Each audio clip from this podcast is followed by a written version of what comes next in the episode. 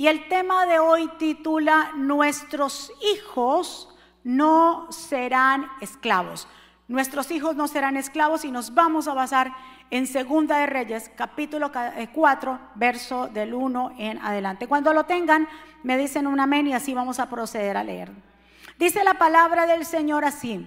Una mujer de las mujeres de los hijos de los profetas clamó a Eliseo diciendo, tu siervo, mi marido, ha muerto.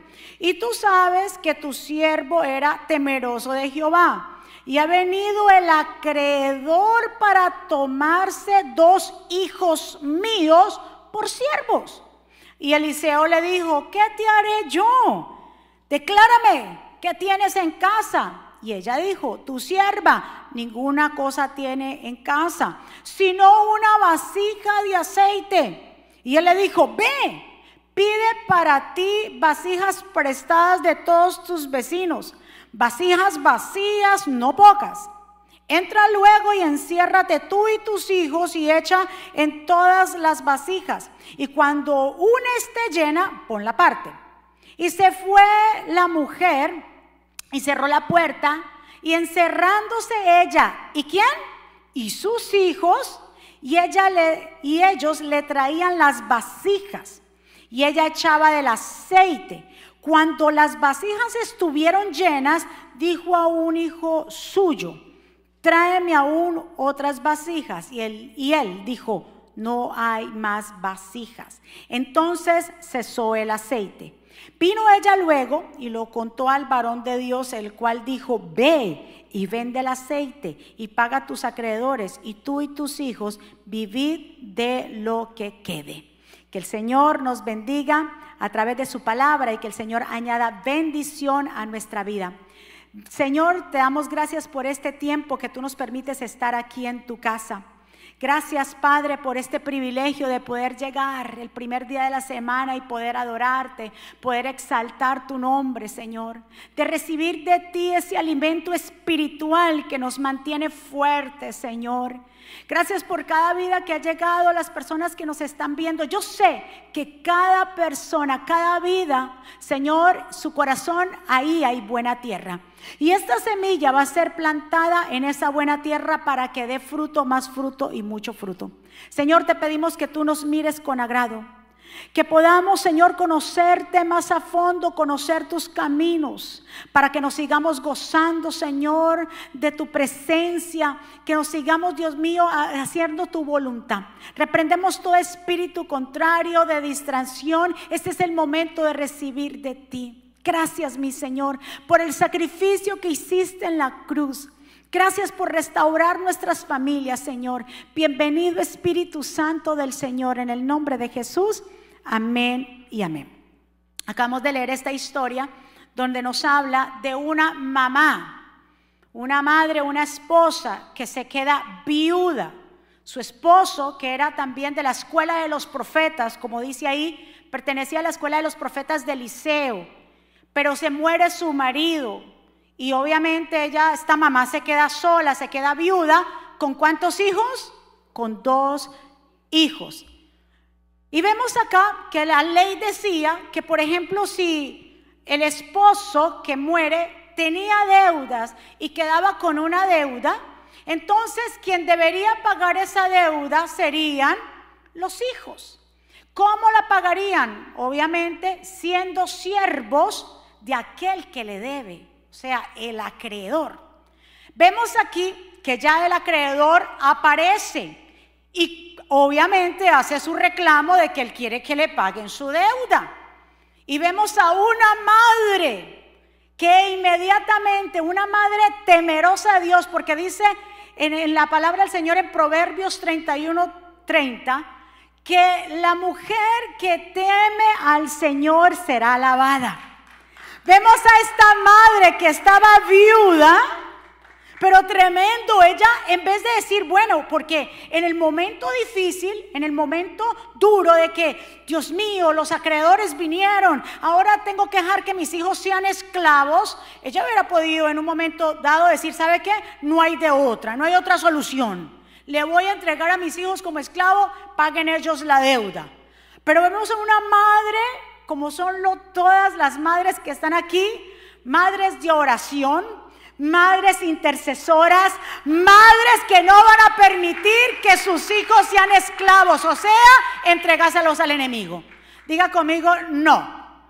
Nosotros no vamos a permitir. Esta madre tampoco lo permitió. Ella hubiera podido decir, como se los dije, que se lo entreguen a los acreedores. Pero ella dijo, no. Inmediatamente fue al lugar correcto. ¿Cuántos saben que cuando recurrimos a Dios, Dios nos escucha? Dios escucha la oración de una madre.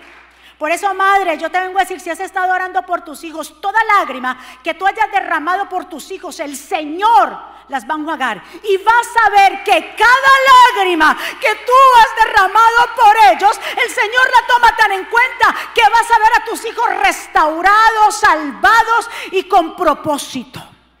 Esta madre fue una madre viuda que ella dijo, un momento, yo no voy a permitir que se lleven a mis hijos. ¿Cuántos aquí le dicen, yo no voy a permitir entregárselo al faraón?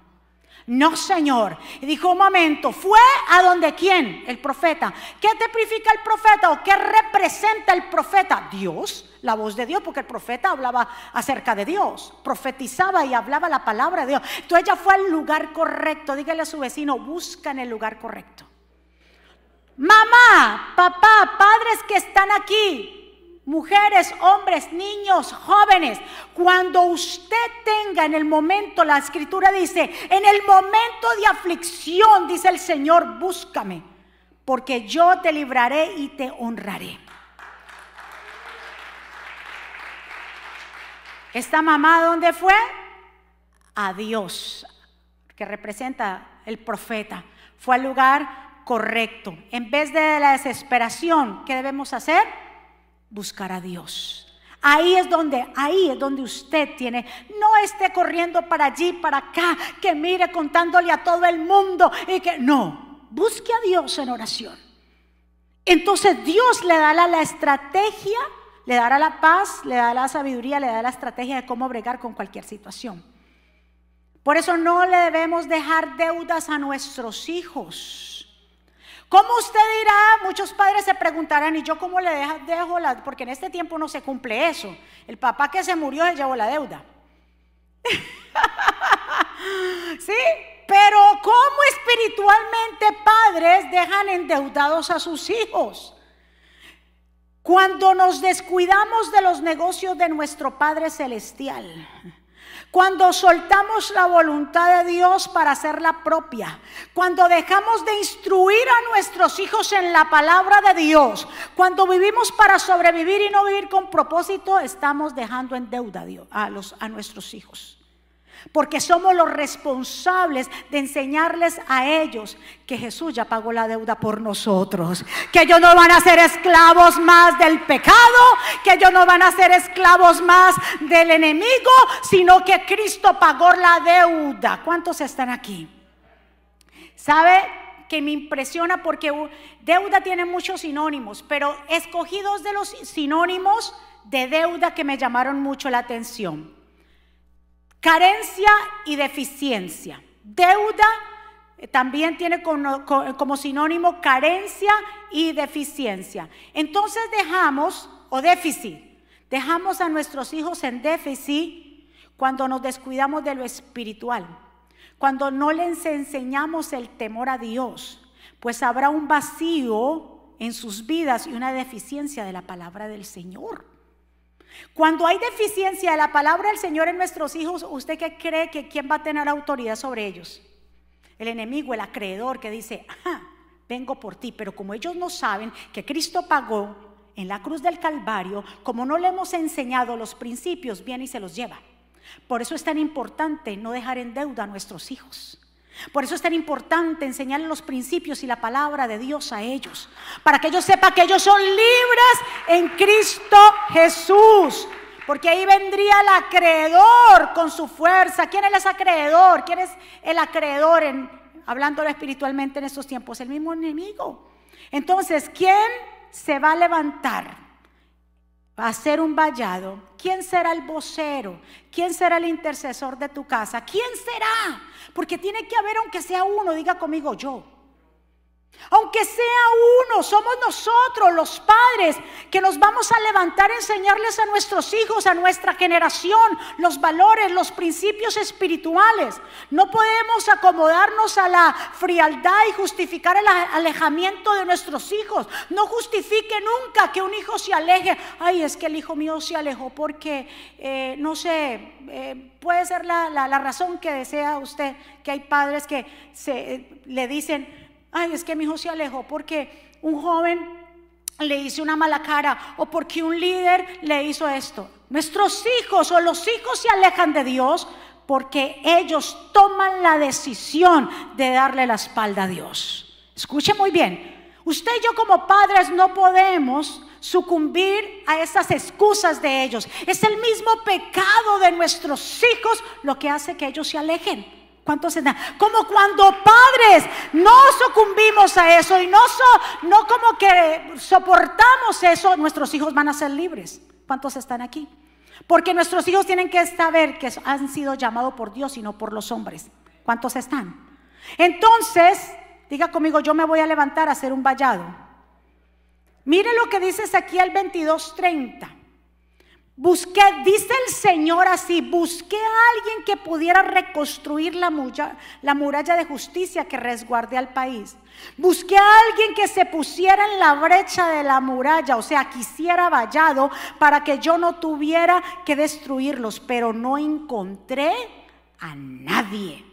Por eso ahora derramaré mi furia sobre ellos y lo consumiré con el fuego de mi enojo. Haré recaer sobre ellos, sobre, haré recaer sobre su cabeza todo el castigo por cada uno por cada uno de sus pecados. Yo el Señor soberano he hablado. Entonces, ¿qué es lo que el Señor está buscando? Diga conmigo, uno.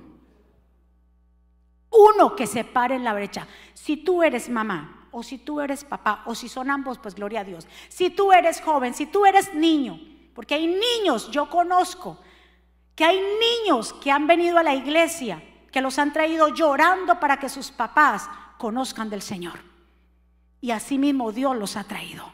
Sea que tú seas niño, joven, hombre, mujer, si se levanta aunque sea uno en la casa a orar, Dice el Señor, si yo hubiera encontrado uno que se levantara y hiciera vallado, ahí yo no hubiera destruido, pero como nadie hace vallado, nadie ora por nadie, nadie intercede, entonces la destrucción los va a alcanzar. Por eso le digo, aunque sea hay uno en su casa, pelee por su familia, pelee por sus hijos, pelee para que haya ese cerco de protección y que el acreedor no venga por ellos ¿Cuántos saben, como dice la escritura, que el enemigo anda como león rugiente? Buscando. Él va a buscar en tu casa a quien devorar. Pero si hay una mamá, pero si hay un papá, pero si hay un joven, pero si hay un niño que le crea a Dios, que haga vallado, que ore, que interceda, que ponga un cerco de protección, esa familia no será tocada. Vamos iglesia, dale un aplauso fuerte. La ley, como decía la ley, en estos casos se vería, obviamente lo de la viuda, madre, tenía que cumplirse, pero esta madre decidió buscar ayuda espiritual para no permitir que sus hijos se lo llevaran. Todos nosotros, asimismo, teníamos un acta que se nos era contraria. Era un decreto de muerte. Imagínese usted que todo el que nace por el pecado de Adán y Eva, Teníamos un decreto, una hoja, dice la escritura en Colosenses. Y esta acta, eh, quien tenía esta acta en sus manos era el enemigo, que decía que tú y yo le pertenecíamos.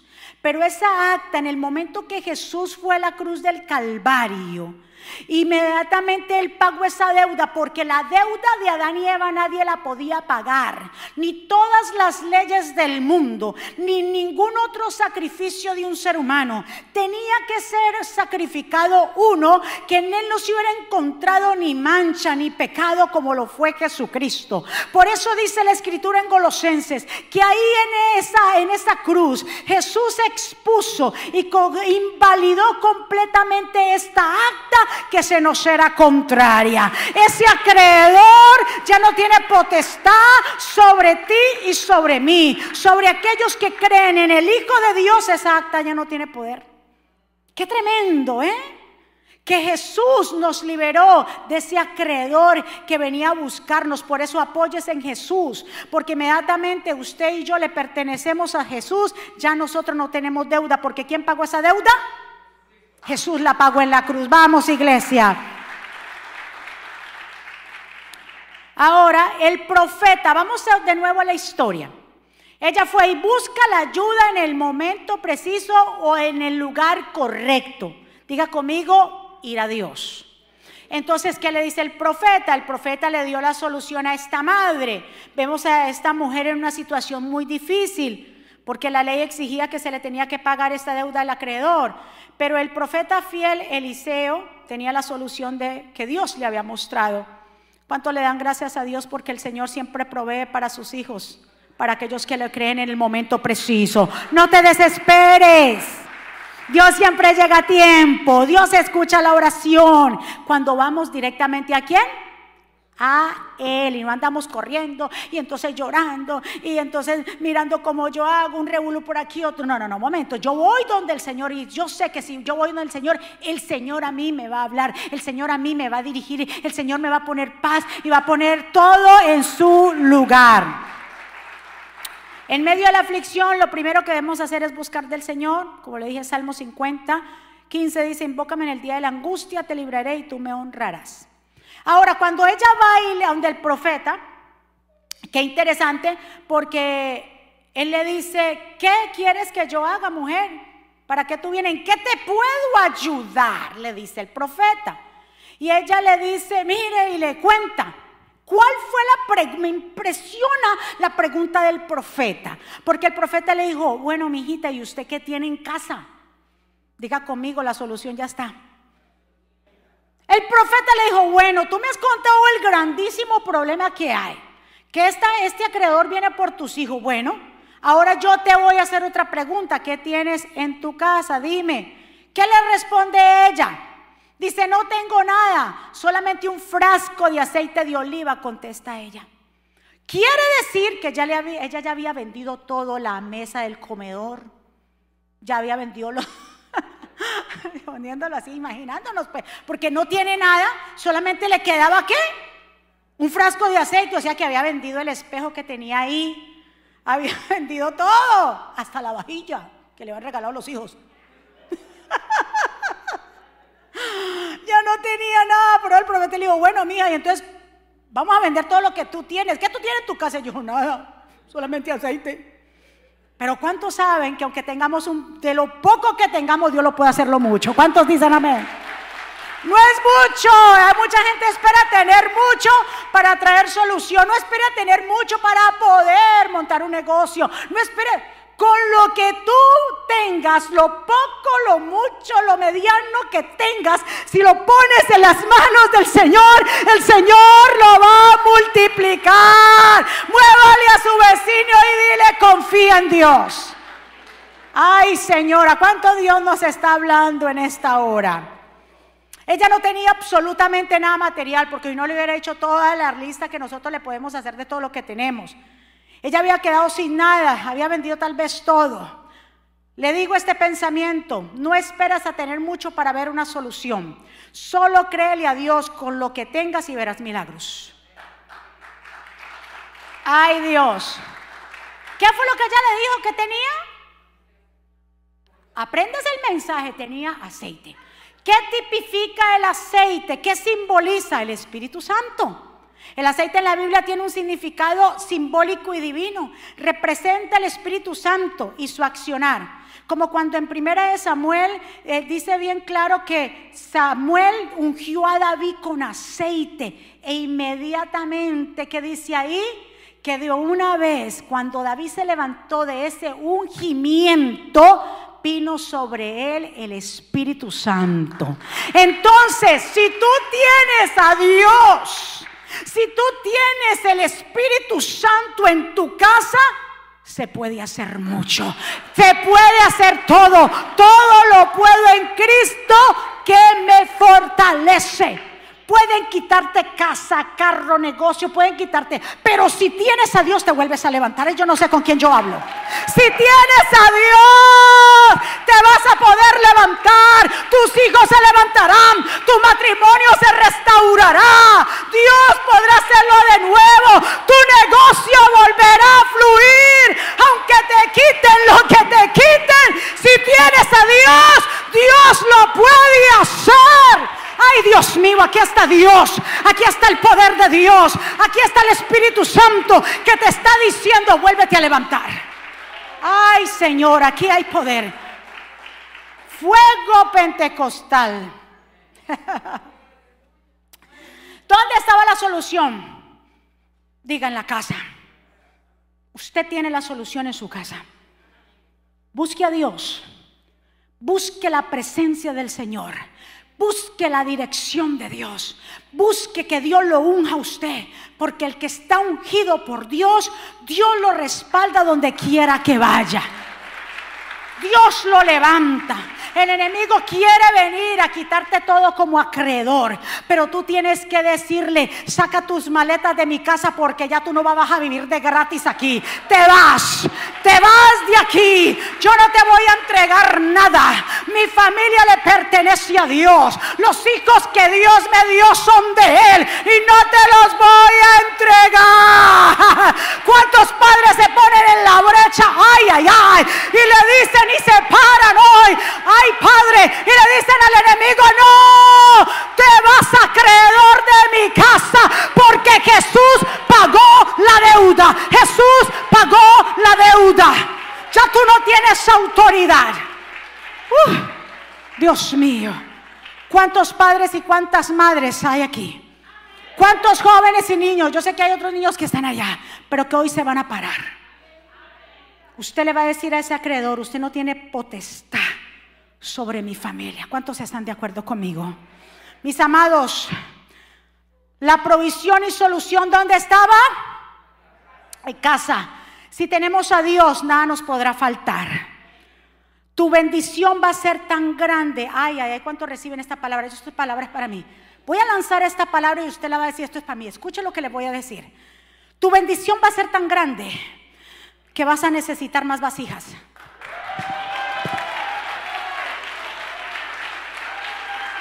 Señor.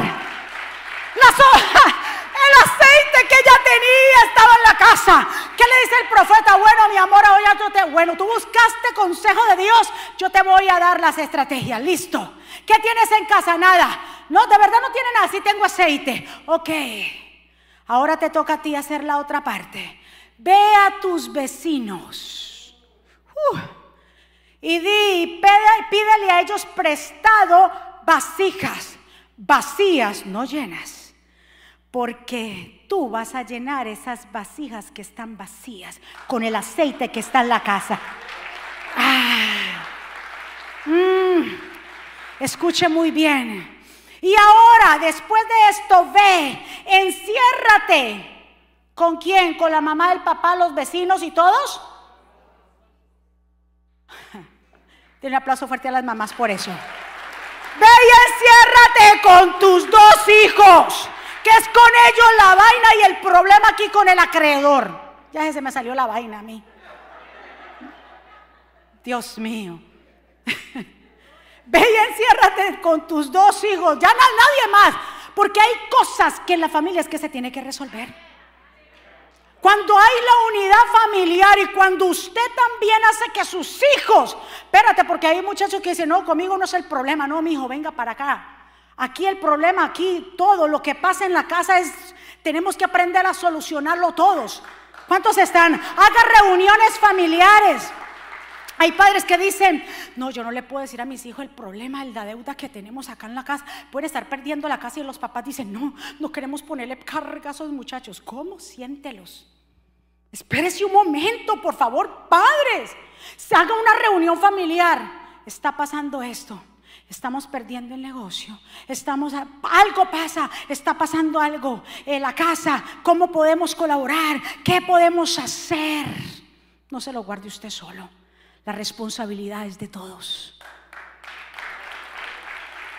Sí o no, pero hay padres que dicen, no, yo no quiero cargar. Y los hijos para derrochando la plata y usted, si le colaboraran un poquito todos, todos podrían hacer algo. ¿Cuántos están aquí? Denle un aplauso fuerte. Dice bien claro que así mismo ella fue y comenzó a pedir prestado. Vemos aquí, como yo se lo dije, es que cuando la familia se une, la carga se hace más fácil. ¿Cuántos están? Yo me acuerdo, como el día de hoy, el momento que el, cuando el pastor, en esa noche tan, tan fuerte como fue en enero, que obviamente en medio de una pandemia nadie se puede visitar, las familias, estamos en, en pleno enero, y el pastor, ustedes muy bien que se nos enfermó, y en ese momento, por eso yo le dije, quien quedó en ese preciso momento, cuando se nos llevaron al pastor para el hospital, que no sabíamos si lo íbamos a volver a ver, en esa sala quedaron mis dos hijos y yo, literal. Nos miramos, lloramos, ellos me consolaron, sentí primeramente la cobertura de mi padre, pero el amor de mis hijos, porque verdaderamente cuando la unidad familiar está, la carga se hace más fácil. Den un aplauso fuerte. Esta noche, el, más pequeño me dijo, tú no vas a dormir en esa cama tan grande, no. Te vas conmigo a dormir. Yo le dije, pero es que la perrita también no la llevamos juntos para allá, la perrita también y dormimos. El tiempo que el pastor estuvo en el hospital, él no me dejó dormir sola. Dormí todo el tiempo en su cuarto, obviamente con, con la niña, con mi perrita. Y ahí todo esa cuchilla. Pero él me dijo, no, yo no te voy. Mira lo que es la unidad familiar. ¿Por qué? Porque yo, ellos supieron que esto no era un problema de solamente de mami, era su papá que también estaba ahí. Por eso ustedes también integren a sus hijos, sean las bendiciones, pero también en los momentos difíciles, que se apoye el uno al otro. Del otro aplauso fuerte. Bien, miremos acá. Diga conmigo, mi bendición va a ser tan grande que voy a necesitar más vasijas. Ahora, qué milagro tan grande. Vasijas vacías y ella con un frasquito de aceite. Y el, profeta le dijo, cada vez que tú las vayas llenando y otra, llénalas hasta dónde? Dice, hasta arriba, o sea, rebosando. Imagínese ella con, qué milagro. Yo me imagino ella, cada vez que veía una vasija, llenarse de una cosa así a una cosa así, llenarse, también habían, ella estaba recibiendo milagros en su vida. Ella estaba recibiendo cambios. Ella estaba mirando lo que Dios estaba haciendo. Dios estaba renovando su vida, sus pensamientos, sus sueños, sus esperanzas. Porque cuando dejamos que el Señor nos ayude en las situaciones difíciles, este es un tipo de llenura del Espíritu Santo. A medida que le vamos creyendo, Él nos va llenando. A medida que lo vamos buscando, Él lo va llenando. Ahora, le voy a hacer una pregunta para que usted analice ahí donde usted está. ¿Quién era que llenaba las vasijas? ¿Qué fue el que el profeta le dijo a la mujer? ¿Cuál fue la orden? Ve y busca prestado vasijas, analice bien. Ve y busca prestado vasijas. Dile a tus hijos que te las lleven y tú las llenas. ¿De quién fue la orden que llenara las vasijas? De Dios, pero ¿hacia quién? Hacia la madre porque a ella se le dio la palabra profética y ella tenía que llenar el aceite. Mamá, papá, tú eres el responsable que esas vasijas y que en tu casa no carezca el aceite, la presencia de Dios, el Espíritu Santo de Dios. El profeta le dijo que tus hijos busquen las vasijas porque es un trabajo en equipo, pero tú las vas llenando. Tú eres el representante espiritual en tu casa. No se lo deje a otra gente más. Usted ore por sus hijos, usted interceda por su casa. Es bueno que usted pida oración a los demás, a los intercesores, a los pastores. Es bueno orar los unos por los otros. Pero cuando hay alguien en casa que se para en la brecha, hay un cerco de protección que no podrá ser destruido. Verso 5, sus hijos le traían las jarras y ella las llenaba una tras otra. Entonces, Por eso es tan importante los vínculos familiares. No se deje hablar con sus hijos, no se deja hablar con sus padres, la unidad familiar, porque ¿qué quiere hacer el enemigo? Mire que esos vínculos familiares se deshagan. Poner rencilla entre aquí, entre allá, la nuera con la suegra, la suegra con la nuera, la prima con el primo, así sucesivamente, no se hablan. ¿Y cuánto no hace tiempo no nos hablamos entre los hermanos? No debe de existir eso, porque el enemigo sabe que en la unidad está la fuerza y cuando la familia está unida, él no puede penetrar. ¿Cuántos están de acuerdo conmigo?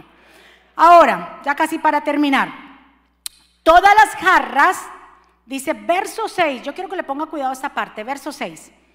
Pronto, dice, todas las jarras estaban llenas hasta el borde. ¿Era necesario llenarlas hasta dónde? ¿Sabe qué dijo el salmista David eh, en el Salmo 23?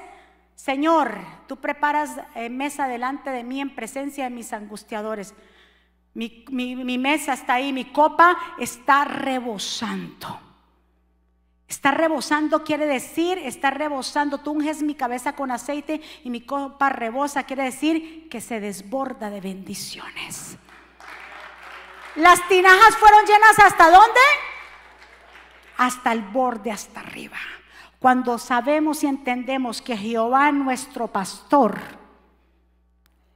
nada nos faltará y nuestras vasijas estarán llenas hasta el borde, hasta rebosar, porque está la bendición de Dios. No hay mayor bendición que la paz que sobrepasa todo entendimiento. No hay mayor bendición que la unidad familiar. No hay mayor bendición que la casa se respire paz. ¿Cuántos están de acuerdo conmigo?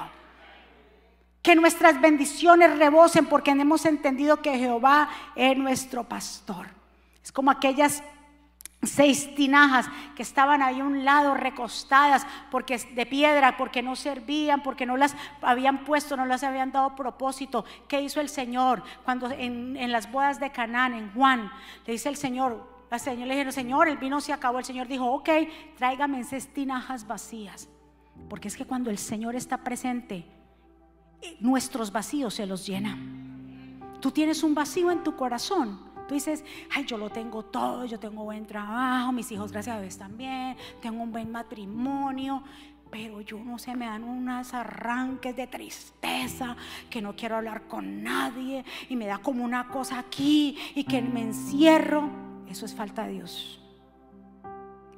Eso es falta de Dios. Ese vacío que tú dices que tienes y que tú no sabes a veces que te levantas con esa tristeza y que, y que todo está bien eso es falta de la búsqueda de Dios. Necesitas, necesitas a Jesús. No te estoy hablando de una religión. Yo te digo que necesitas adentro a Jesús como tu Señor y Salvador. Caminar en sus preceptos. Jesús dijo, tráigame esas estinajas. Llenémoslas de agua. Y esa agua se convirtió en vino. Así tu vida va a ser. Tu vida se va a convertir en gozo. Esa tristeza que tenías se va a convertir completamente en gozo. ¿Cuántos están? Dice aquí, qué impresionante que cuando los jóvenes vienen y ella, una tras de otra, otra vasija y la llena, la llena. Y ella dijo, dame la otra. Y uno de ellos dijo, no hay más. ¡Pum! Se terminó el aceite. ¿Qué enseñanza? ¿Sabe qué eso me enseña a mí? Que Dios cuando nos las da las cosas, nos las da precisas para que no haya desperdicio. Dios da lo que nosotros vamos a necesitar, no para desperdiciar y derrochar. Muchos toman esta parte como que los hombres, los jóvenes no tuvieron fe. Yo lo tomo que no, porque si no hubieran tenido fe, ellos fueron a prestar lo que más pudieron. Pero había un pare. Y qué impresionante, porque el Señor, cuando Él dijo, ya no hay más, se acabó el aceite, ella fue donde el fondo del profeta, le dijo, vea profeta, vea todo lo que cogimos. Dijo, wow, ahora te toca hacer a ti hacer la otra parte. Vaya y venda ese aceite. Y con lo que te den a ti, pa, oye, mira cómo Dios da, diga conmigo, es que Dios da abundante. Dios da en abundancia, pero no para derrochar. Recuérdese de eso. Dios da abundante, pero para no derrochar, sino para que hacer lo que hay que hacer, para sembrar, para ayudar, para que usted viva una vida cómoda, pero no para acaparar, no, Dios da. Dice, y con eso que tú vendas, con esa plata que tú te ganes, ¿cuántos saben que el Señor es tremendo negociante también? Óyeme, le dijo, con lo que tú vendas, págale a tus acreedores toda la deuda y aparte, tú vas, esa plata que te sobre, te vas a sostener con tus hijos. Denle un aplauso fuerte al Señor. Porque lo que da Dios, lo da bueno, lo da abundante para lo que necesitemos. ¿Cuántos están de acuerdo conmigo? Y Dios sabe de qué tú y yo tenemos necesidad. Dios sabe las necesidades que hay en cada uno de nosotros y Dios nos va a dar a su tiempo. Dice la palabra del Señor en Filipenses, mi Dios pues suplirá todo lo que nos hace falta. ¿Qué fue multiplicado, las jarras o el aceite? Porque la jarra no se multiplica, es el aceite. Cuando le creemos al Señor, cuando estamos ungidos por el Espíritu Santo, lo demás se multiplica. Nosotros somos esas vasijas. Ya tenemos la provisión, ahora nos, toca quedar el próximo paso, esforzarnos y ser valientes. Y sabe que en Éxodo capítulo 10 el faraón, recuérdase cuando Moisés iba a sacar al pueblo de Israel de Egipto. Y Moisés va y se presenta y usted sabe el faraón siempre diciéndolo que no. Y en una ocasión él volvió y se presentó Moisés y le dice al faraón, mira, ya déjanos ir, vamos nosotros a hacerle fiesta a Jehová, vamos a servirle al Señor. Y el faraón le dijo, bueno, está bien, perfecto, vayan entonces. ¿Cuántos días de camino? Pero le hizo una pregunta. Le dijo, bueno, ustedes van a ir a adorar, pero exactamente con quién ustedes van. ¿Con quién ustedes van? Entonces le dice Moisés, bueno, vamos con todos, contestó Moisés, vamos con los jóvenes, mayores, con nuestros hijos, nuestras hijas, o sea, nuestros niños, nuestro rebaño, nuestras mañanas. ¿Y sabe qué le dijo el faraón? En verdaderamente ustedes necesitan al Señor que esté con ustedes, dice bien claro. ¿Por qué? Porque yo no voy a permitir que sus hijos vayan con ustedes. Llévense todo lo que quieran, pero a sus hijos me los dejan. Mire lo que dice el faraón, que lo que está creo que usted cree que el enemigo quiere hacer en esta generación, que es el quedarse con nuestros hijos, como el acreedor llevárselos. ¿Y sabe qué hizo Moisés? Moisés dijo, no, nuestros niños, nuestros hijos y nuestras hijas van con nosotros determinado como esta madre viuda. Los niños no, porque es la generación. Dice que Moisés salió de ahí y el Señor le dijo, listo, no quieren dejar salir a los niños, mandémosles una plaga, mandémosles langostas para que dejen salir a los niños, para que ya se le termine esa manera y esa manía de no dejarlos salir. Así el enemigo, escuche muy bien, el enemigo quiere robarse nuestro retoño. Pero el Señor va a mandar espiritualmente hablando langostas a esos enemigos. Usted ore por sus hijos. Visualícelos. Miren qué están viendo en la internet. No los dejen con celulares todo el tiempo, con, con iPads todo el tiempo. Lo, introduzcales con libros. ¿Qué pasó con los libros? Los niños ya no leen. Solamente en embobado. Los ojitos les hacen paye y uno les habla, ven a comer. Y los papás son tan, tan lindos. Se sientan y los niños con el iPad o el celular, abre la boquita, papi. Ni saben lo que están comiendo. Y usted con tal de que su niño coma y lo tiene embelesado. Qué cosa. Y decimos que la generación es mala. ¿Quiénes somos los malos? Como me decía mi hijo, me decía, yo cuando tenga mis hijos, yo les Dios te escuche. Me dice, no, yo me lo llevo para una montaña. Pero mire los jóvenes, porque ellos ya se dan cuenta. Me dice, mi hijo, yo creo que yo me voy para una montaña. Y allá no hay internet de nada. Y no, no van a ver un celular que cruce por sus ojos. Y yo de verdad me dijo, sí, mamá, porque algo, muchacho de 21 años, algo que le está haciendo daño a los niños y a los jóvenes es estar metido en eso. Escuche muy bien. Usted como padre usted lo tomará, pero es que ellos están con la tableta y los muñequitos. Ahora son muñequitos. ¿Y mañana qué será? Muñecotes. ¿En serio? Ahora son muñequitos. ¿Y por qué no volvemos a la senda antigua? De comprar libros, de, lo, de hacerle los rompecabezas, ¿verdad que sí? O los Lego que son, pero no, ya arman los Legos por dónde? Por la tableta. ¿Usted no se da cuenta que es una estrategia para embelezar a sus hijos y que los acreedores, el acreedor se los lleve? Entre menos estén conectados con esos aparatos, mayor atención te van a poner a ti. Todos esos juegos de Lego que los han reemplazado para que estén en la tableta, vuélvalos y póngaselos. Yo sé, porque hay veces mamá dice, no, y ese reguero, porque yo siempre también en mi casa, ese reguero de fichas. No importa, esforcémonos un poquito. Recuérdese, el faraón dijo, llévese todo lo que quieran, pero a los niños me lo dejan.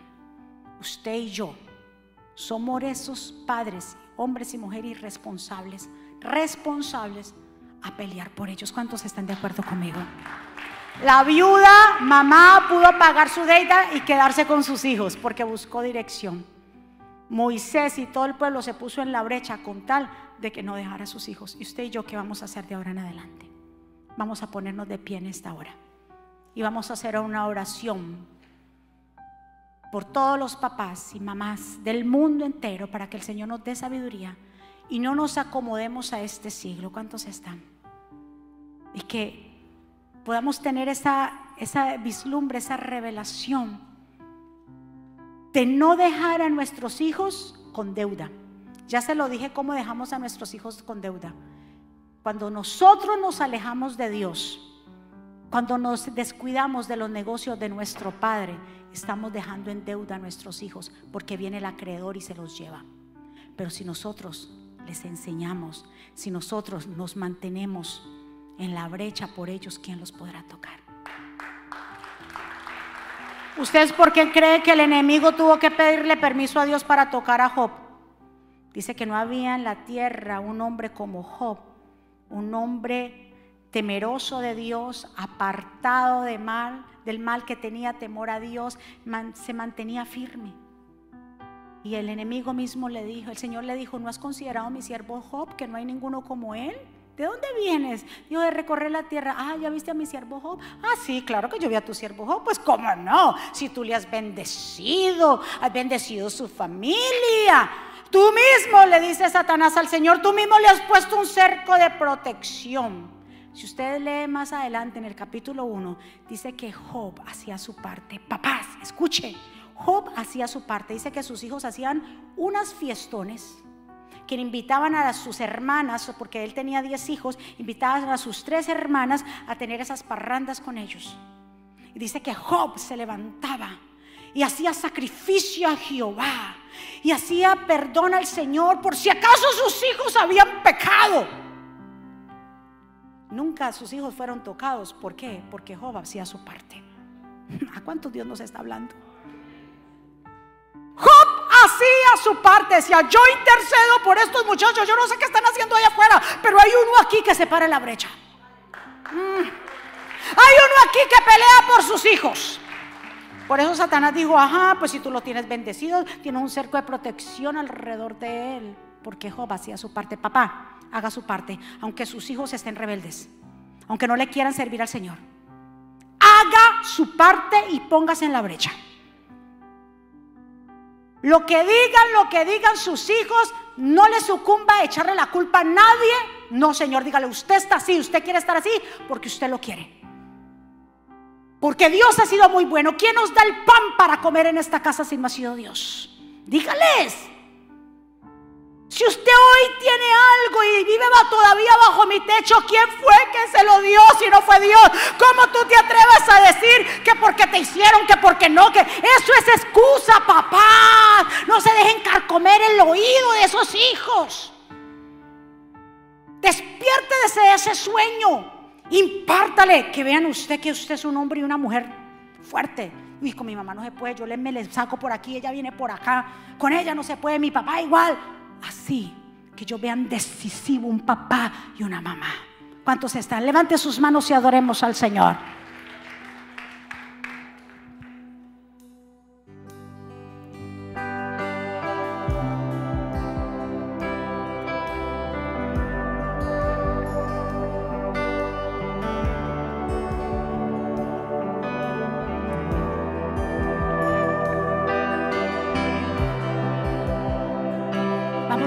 Sus manos.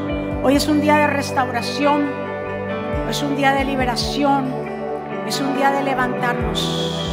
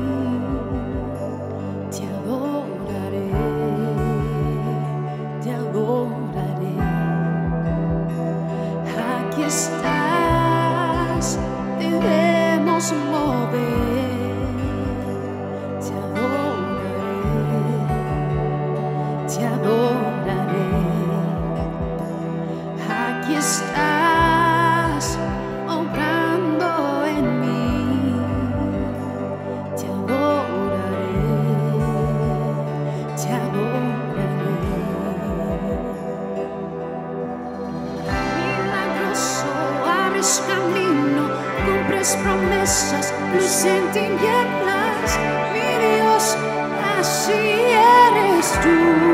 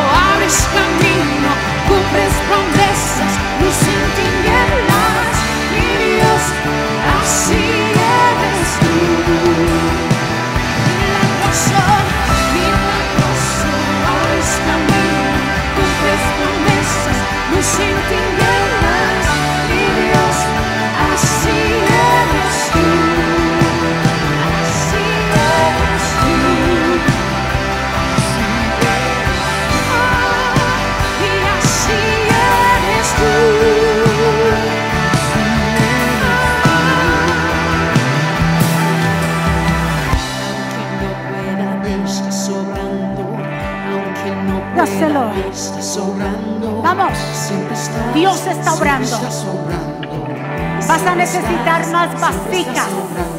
porque la abundancia que viene para tu casa será aún mayor. En el nombre de Jesús. Vamos. Tus hijos, tus hijos, tus hijos le pertenecen al Señor. Herencia de Jehová son los hijos. Es estima delante del Señor. Vamos. Siempre estás, siempre estás. Siempre estás. Siempre estás, que siempre estás sobrando. Vamos, iglesia. Aunque no pueda ver, estás sobrando. Aunque no pueda ver, estás sobrando. Vamos, siempre estás. estás, que siempre estás sobrando. Siempre estás, que siempre estás sobrando. Milagroso. Abres camino, cumples promesas. Vamos. Levante tu mano donde usted está. Y adore, y adore, y adore. Porque hay una promesa sobre tu casa, sobre tus hijos en el nombre de Jesús. Usted lo puede recibir en este día. Dios tiene promesas para sus hijos. Dios tiene promesas para cada uno de nosotros. Vamos. Dios tiene promesa para tu casa, para tu casa, para tu casa. Levántense, levántense hoy. Porque lo que Dios hacer con ustedes es cosa grande.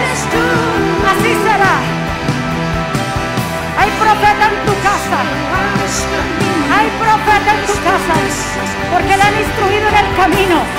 Dios la usará para las naciones. Así te dice el Señor. Oh my God.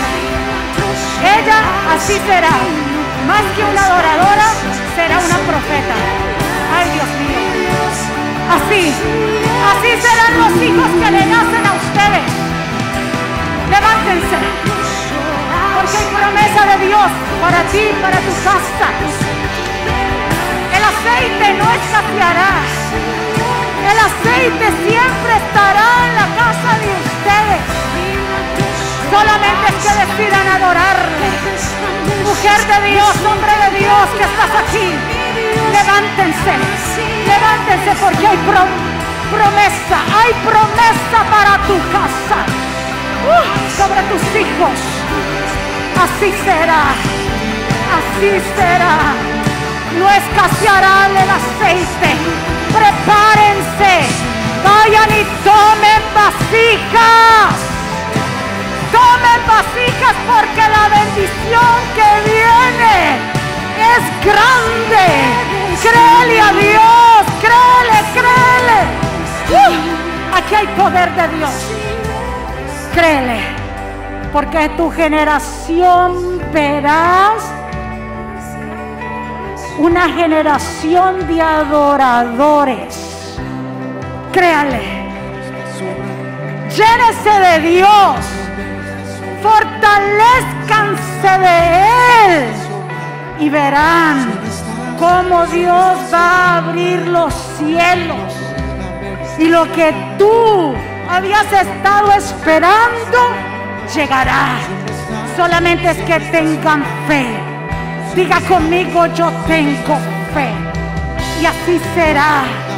Esa generación, ustedes la verán. Aunque le hayan dicho que sus hijos no sirven, Dios hará cosas grandes. Dios hará cosas grandes con tu generación. Con tu generación. Con tu generación. Levántate. Levántate de hombre y mujer de Dios. Y sírvele. Vamos iglesia. Uh, aquí hay poder de Dios. Ay Señor.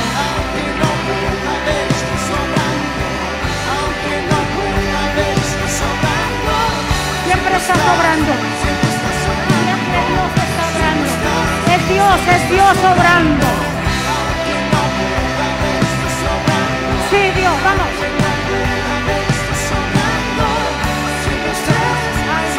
Gracias, Señor.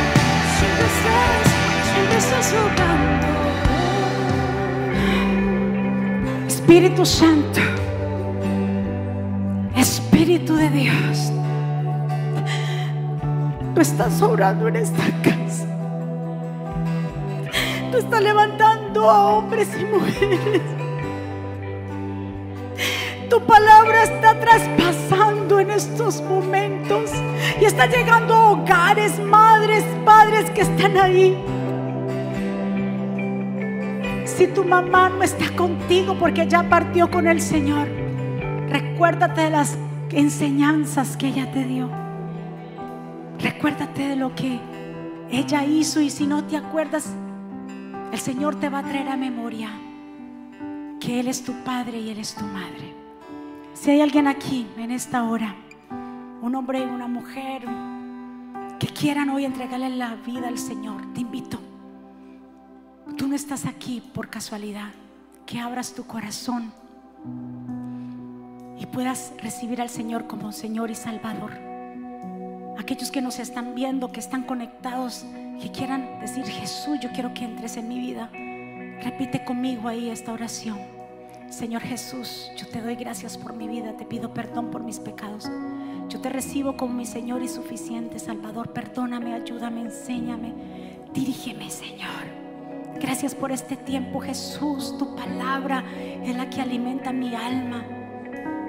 Reconozco que eres el Mesías. Te recibo como Señor y Salvador. Y escribe mi nombre en el libro de la vida. En el nombre de Jesús. Amén. Denle un aplauso fuerte. Vamos, denle un aplauso fuerte. ¿Quién vive? Y a su nombre. ¿Cómo está el pueblo de Dios? Revestidos. Revestidos. Muy bien. Nuestros hijos van a ser instruidos por Dios siempre y cuando nosotros nos mantengamos unidos a Él y también los instruyamos a Él. Antes de terminar, saben, todas las mamás, vamos a dejar que las mamás sea que salgan primero para que puedan hacer la filita y puedan dar, eh, entregarles este obsequio. De un aplauso fuerte a las decoradoras. Qué lindo está la iglesia desde afuera recibiéndolas con tanto amor, mujeres del Ministerio de Decoración que lo han hecho, a todos la iglesia, que somos un equipo, todos el liderazgo, somos un equipo que nos hemos preparado desde las cámaras, el sonido, todo primero para nuestro Señor y para recibirlos a ustedes como se merecen. Y a las mamás se les entrega un obsequio con mucho amor también una carta que les preparé para cada una de ustedes cuando estén en silencio y tranquilas la pueden leer de todo nuestro corazón para ustedes. Entonces vamos a dejar que las mamás salgan, hagan la fila, se introduzcan. Los demás las pueden esperar eh, si quieren entonces en la parte de afuera, si quieren tomarse fotos y así entonces proseguimos. Amén. Vamos a orar, vamos a levantar nuestras manos. Padre, gracias por este tiempo maravilloso en que tú nos permites estar en tu casa. Gracias por cada mamá que está aquí, por cada hombre, mujer niños, Señor, ancianos, Señor, jóvenes. Gracias Dios por preparar este lugar de podernos venir a congregar. Te pido que cada mamá pase un día hoy muy especial, que sus hijos la puedan honrar, que puedan honrar a sus mamás con todo su cariño, que ellas sientan el amor de sus hijos. Escúcheme, algo que yo le decía al pastor, es el tan grande el amor de una mamá que sus hijos le preguntan, mamá, ¿qué quieres que te den el día la madre? ¿Sabe qué decimos la mayoría de las mamás? Mi hijo que vaya a la iglesia. ¿Sí o no? El mayor regalo es que vaya a la iglesia, mi hijo. Porque es tan grande el amor que tiene una mamá y un padre por sus hijos que lo único que quieren es su salvación. Te bendigo, pueblo del Señor. Que Jehová te bendiga tu entrada y su salida. Que Jehová haga resplandecer su rostro sobre ti, tenga de ti misericordia. Que Jehová alce sobre ti su rostro y ponga paz.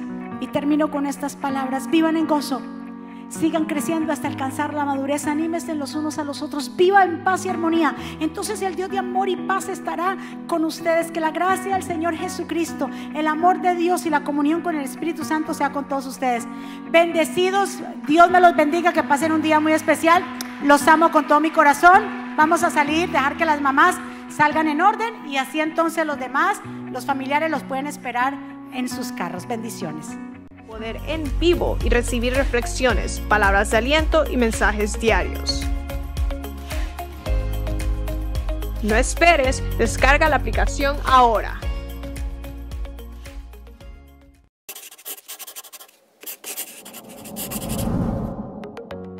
¿Quieres estar al día con todos los eventos de la pastora Mónica Jaques y Ministerio Jesucristo Vive? Ahora lo puedes hacer introduciendo la aplicación Mónica Hackes, ahora disponible en la tienda de aplicaciones de Apple y Google. Es muy fácil de usar y contiene un menú útil y de acceso rápido.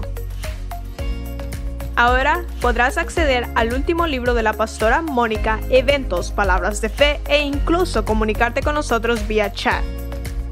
También puedes seguirnos en Facebook, Instagram, Twitter y YouTube para ver servicios de poder en vivo y recibir reflexiones, palabras de aliento y mensajes diarios.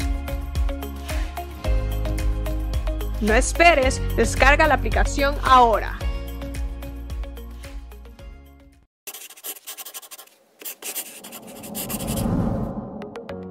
¿Quieres estar al día con todos los eventos?